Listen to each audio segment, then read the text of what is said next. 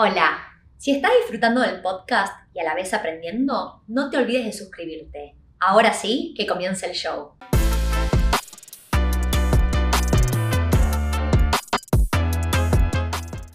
Hola a todos, mi nombre es Tiffy Rubinat. Bienvenidos al podcast de Wealthy en Español. Hoy vamos a estar hablando acerca de problemas comunes que uno tiene que resolver en casas para alquiler y en este episodio en particular voy a dar cinco ejemplos que me tocaron a mí personalmente tener que salir a resolver, porque hay imprevistos y cosas que suceden que uno no, no puede planificar, ¿no? no se las puede esperar.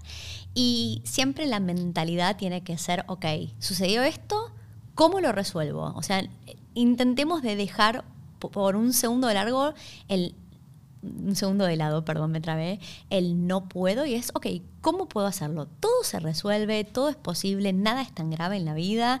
Así que a veces cuando uno se enfrenta con estas situaciones, son trabas que, que uno tiene que ir superando y se puede, se puede. Así que voy a empezar con la primera historia mía de cuando yo estaba recién arrancando.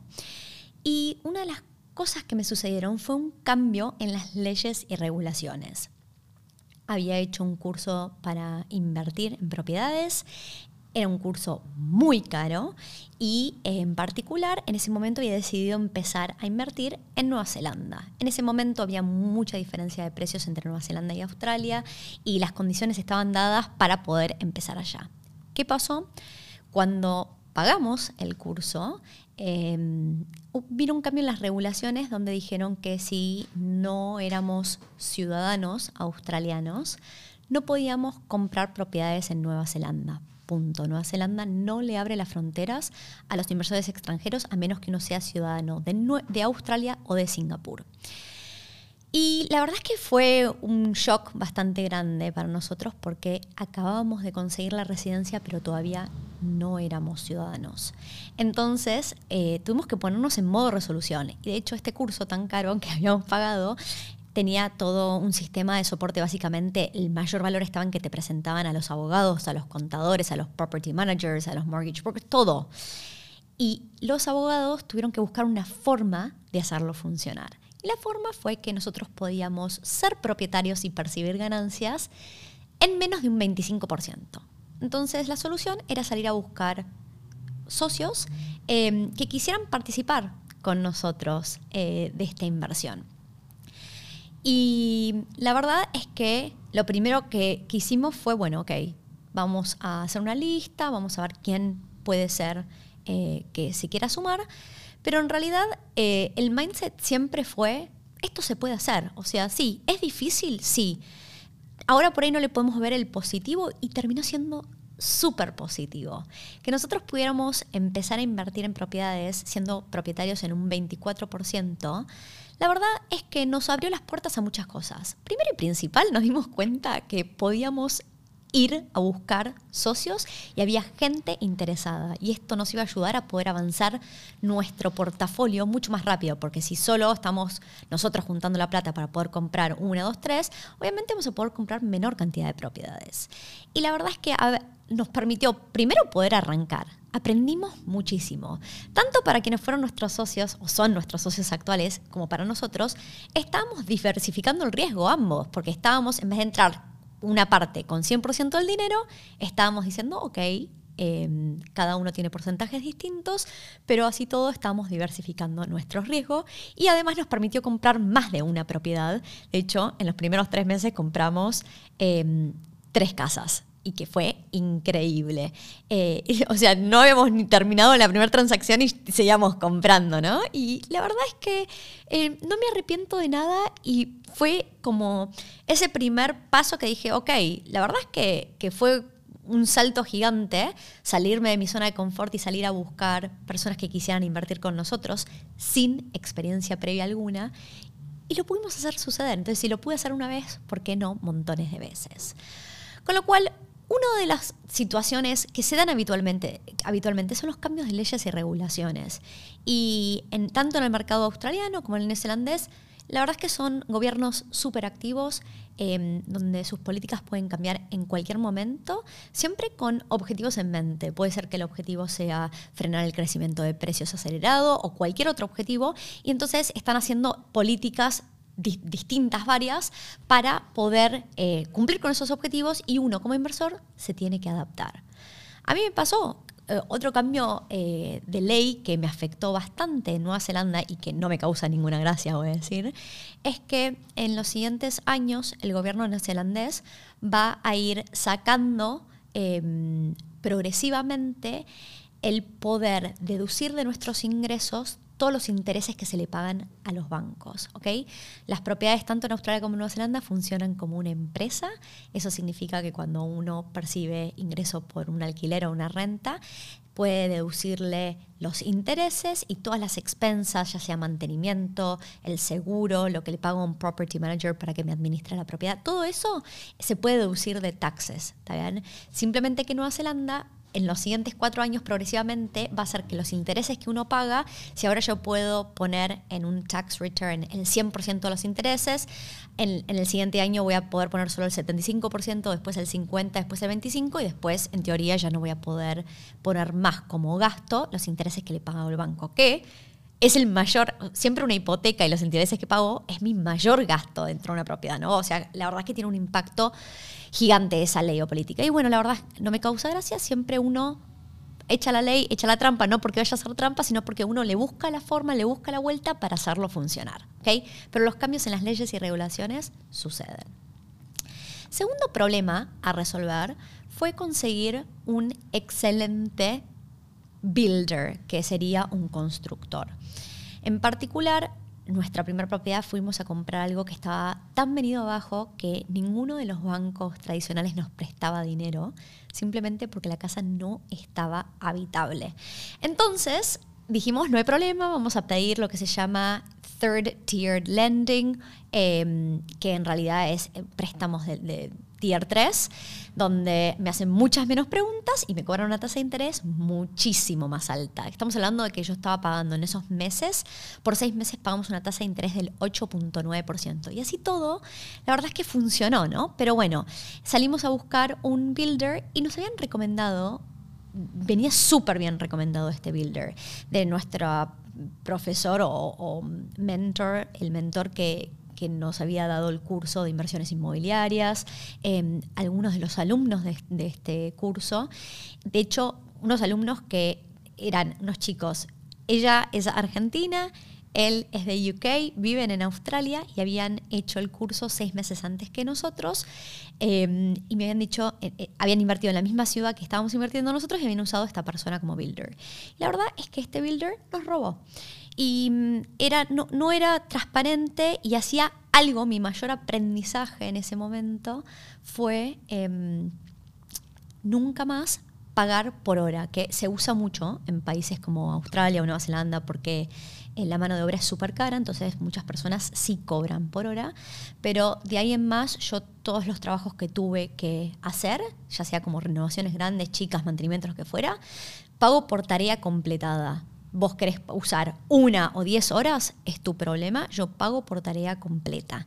Y la verdad es que en el momento em, me pasaron múltiples cosas a la vez y va a ser el punto tres, pero entre que, en el momento que me di cuenta que el builder nos estaba robando y no estaba avanzando y, me estaba haciendo una mala jugada y yo estaba a la distancia, estaba haciendo una renovación en otra ciudad, yo estaba en Sydney, en Australia, y la propiedad estaba en Wanganui, en Nueva Zelanda. Entonces, en ese momento empecé a tener problemas con un property manager, y va a ser el tercer tema. Pero bueno, dije, Tiffy, una cosa a la vez. Sí, obvio que cuando sucede una cosa mala, suceden varias en simultáneo y es lo que hay que hacer. Hay que salir a resolver un paso a la vez. Así que me puse a llamar eh, distintos constructores que encontraba, o sea, iba pidiendo referencias de distintos property managers de la zona, de distintos inversores de la zona, grupos de Facebook, me metí en todos lados y buscar en internet y llamar.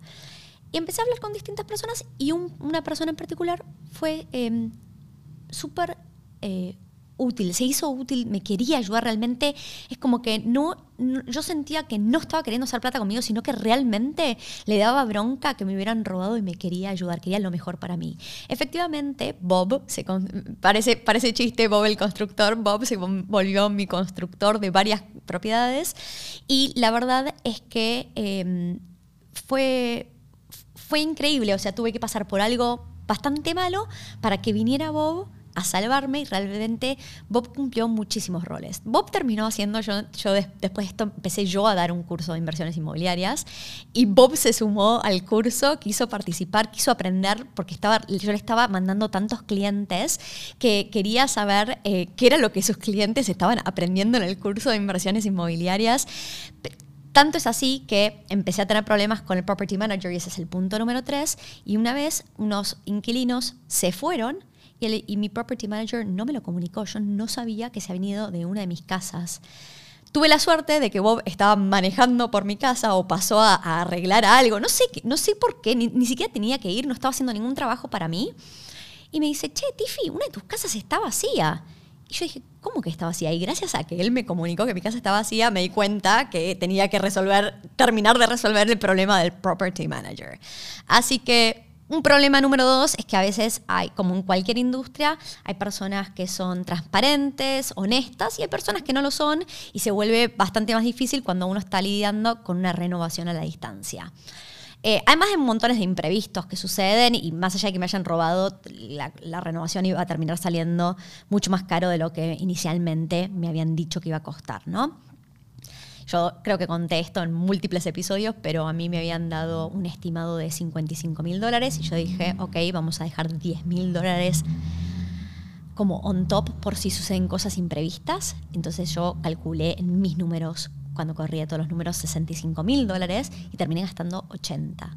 No me causó ninguna gracia, estaba haciéndolo con, con socios, yo, o sea, todos tenemos que poner plata para renovación, estábamos todos justos de dinero, pero tener que salir a explicarle a alguien más que participa de la inversión, che, mira, nos pasó esto, no sé qué más decirte que, que nos pasó esto, ¿no? Y son todas, nada, complicaciones y problemas que uno tiene que ir navegando. En simultáneo, como dije, em, yo había eh, hablado y llegado a conocer una vez en persona a quien iba a ser mi property manager, que es quien administra la propiedad. Y venía de vuelta muy bien recomendado, firmé un contrato. El contrato estándar de, de, entre la persona que es dueña de la propiedad y quien va a ser quien administra esa propiedad suele ser un contrato de que yo me comprometo a darte mi casa a vos como property manager por un año. Y yo en el momento no lo pensé dos veces y dije, bueno, sí, es contrato estándar, me comprometo un año. Al mes de firmar este contrato, este property manager se peleó con, hubo un cambio de administración en esa oficina, era una empresa bastante grande y quien subió a la cabeza no se llevaba bien con mi property manager, diferencias de opiniones, mi property manager se terminó yendo. Y entonces yo estaba ahí con un contrato de 11 meses más que no tenía ganas de cumplir. Por sobre todo porque en esos 11 meses que me hicieron cumplir y no me dejaron salir de ese contrato, cambié de property manager tres veces más. O sea, en un año tuve cuatro property managers. Y honestamente, los property managers evidentemente no tenían las condiciones de trabajo adecuadas, no sé si estaban sobreexplotados, o sea, estaban resolviendo demasiados problemas. Imagínense que un property manager escucha que muchas personas se quejan todo el día y resuelve problema, problema, problema, y no necesariamente le pagan bien. Entonces, como no le pagan bien, cuando no, las situaciones no están dadas y están sobrepasados de trabajo, se terminan yendo, rotan uno, dos, tres, cuatro. Entonces, lo que me pasó es que tenía personas que no, no no tenían mi mejor interés en mente, estaban intentando sobrevivir en su trabajo, no, eran, no estaban haciendo un buen trabajo, honestamente.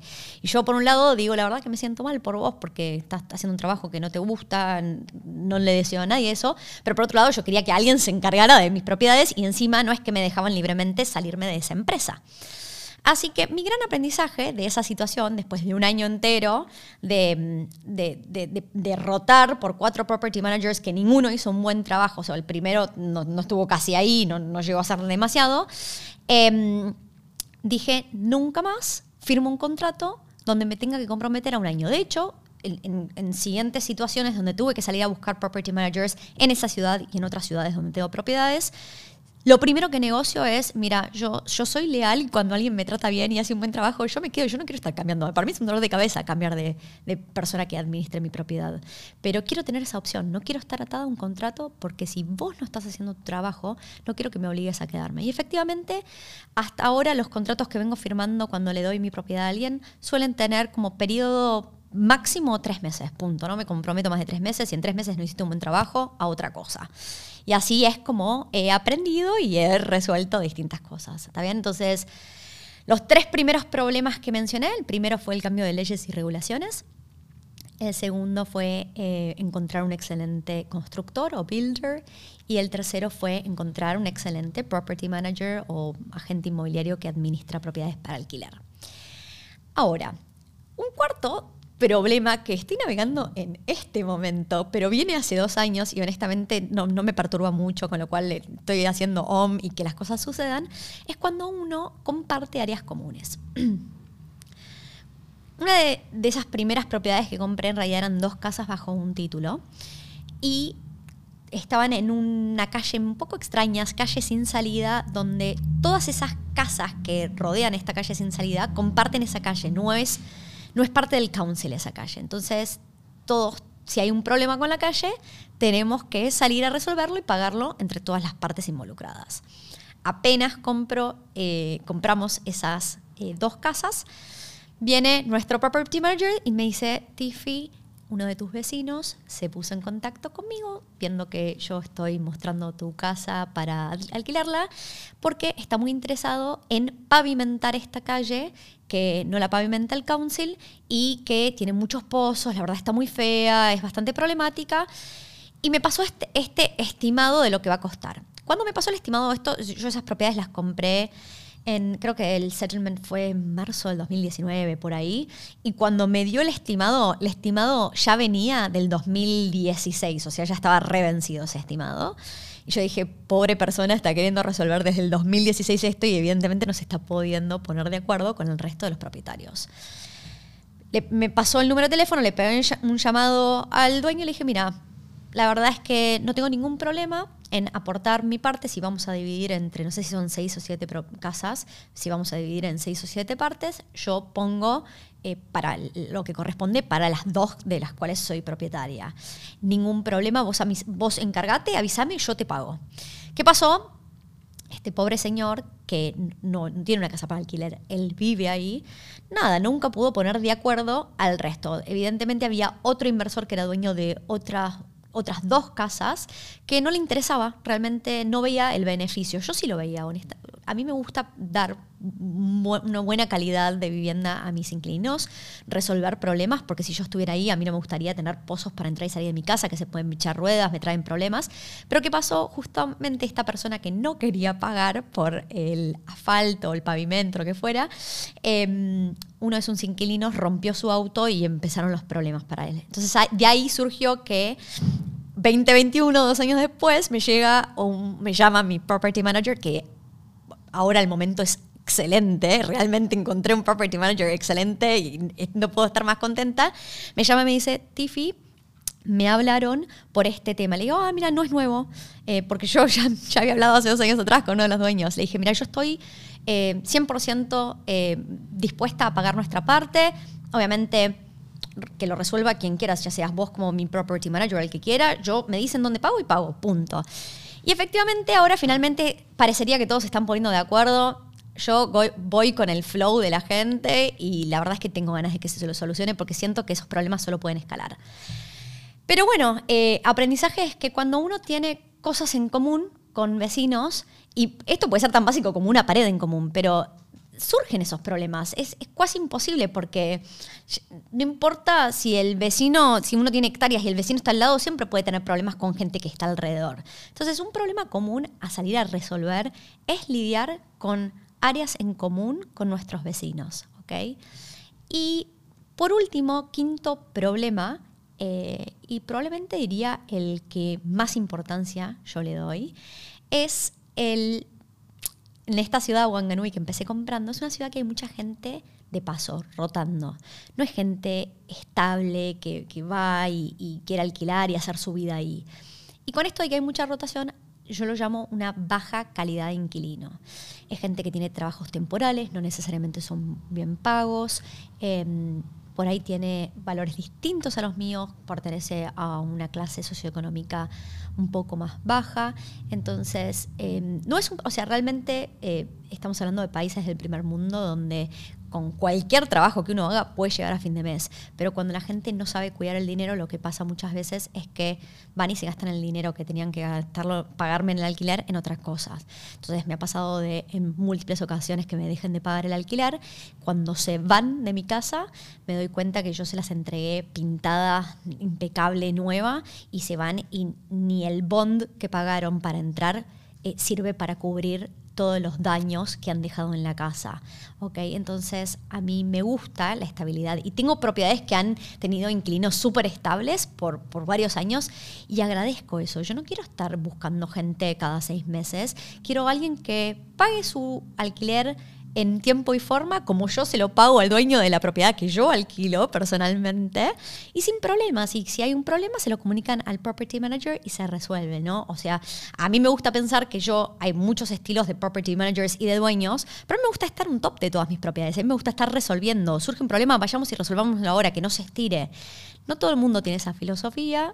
Eh, la verdad es que yo me considero una persona con suerte porque quien es el propietario del departamento donde yo vivo tiene mi misma filosofía, entonces cuando yo he tenido problemas como inquilina, me los han resuelto así, sin problemas, y a mí me gusta hacer lo mismo por mis inquilinos.